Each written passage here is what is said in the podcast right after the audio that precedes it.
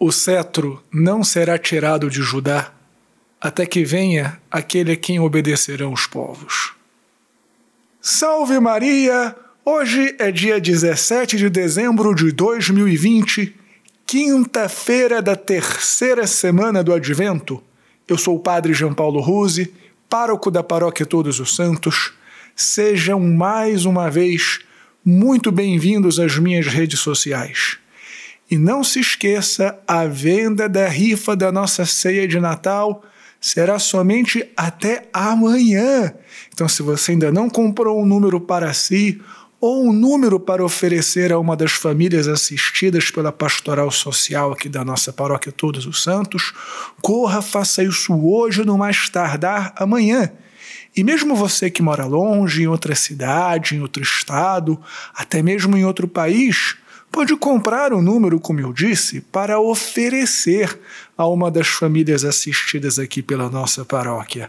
Não esquece, é uma rifa de uma ceia muito farta, com peru, com lombo, com arroz, maionese, farofa, panetone, chocotone, espumante, vinho e uma deliciosa torta de limão. Quem sabe se você comprar, você que mora longe, pode fazer com que uma família que é assistida pela paróquia, então não terá condições de por si mesma ter uma ceia tão farta, acabar recebendo uma graça como essa. E não esquece também, antes da gente começar, de dar o joinha, de fazer um comentário, de compartilhar este sermão nas suas redes sociais, de assinar aqui o nosso podcast, de se inscrever no canal no YouTube e marcar o sininho das notificações. E por último, se você está vendo valor aqui no nosso apostolado, considere ser um doador mensal da nossa paróquia Todos os Santos ou fazer alguma doação quando for possível para você. Muito obrigado pela sua generosidade. Deus te abençoe e salve Maria!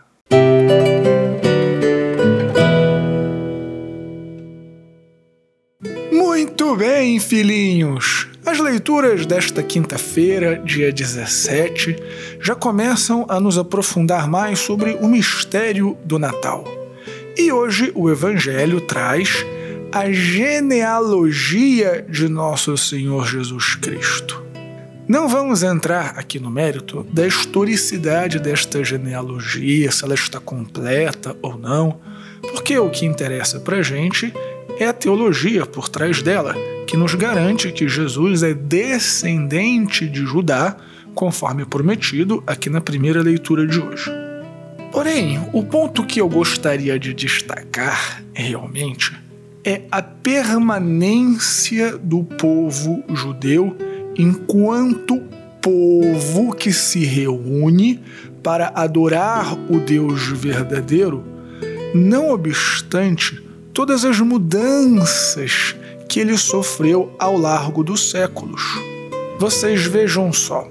Através da genealogia de Jesus, nós vemos o povo judeu passando de um clã familiar a um povo, a uma nação, a uma nação que conquista uma terra, a uma nação que é desterrada, a uma nação que volta para a sua terra, a uma nação que passa por vários conquistadores até chegar ao momento histórico do Império Romano dominar aquela região onde Jesus exerceu seu ministério. E mesmo assim, apesar de todas estas mudanças, o povo judeu manteve a sua identidade.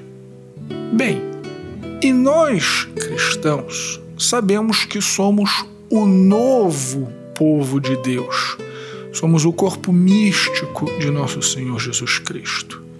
E também nós, enquanto cristãos, enquanto novo povo de Deus, também passamos por vários momentos da nossa história. Primeiro, éramos um punhadinho que vivíamos numa clandestinidade do judaísmo, depois nos separamos de modo definitivamente dos nossos irmãos judeus, mas ainda vivíamos numa clandestinidade em Roma. Depois crescemos em Roma e fomos perseguidos, depois fomos tolerados, até que fomos incorporados ao Império Romano, até que cai o Império Romano e começa a nascer a cristandade, até que a cristandade se desenvolve e chega à plenitude até que a cristandade encontre o seu ocaso no fim da Idade Média. Vivemos hoje, podemos dizer assim, na era maçônica liberal, que também, ao que tudo indica, está chegando ao seu ocaso. E o que virá depois? Talvez você me pergunte. Bom, sinceramente, eu não sei. Não tenho bola de cristal e não tenho formação para fazer grandes previsões. Mas o que eu sei é o seguinte: a igreja continuará. E na medida em que nós mantivermos a nossa identidade cristã, nós sobreviveremos junto com a Igreja de Cristo, novo povo de Deus. E isso é que é realmente importante. Nós não estamos identificados com nenhuma cultura, com nenhum regime, com nenhum governo, com nenhuma ideologia. Nós somos o povo de Deus. E esta é a nossa identidade para além de qualquer outra coisa. Jesus mesmo já nos disse: céus e terras passarão, mas a sua palavra não passará. Então, filhinhos, que venham as mudanças. Para nós, realmente não importa. O que importa é sermos membros do povo de Deus.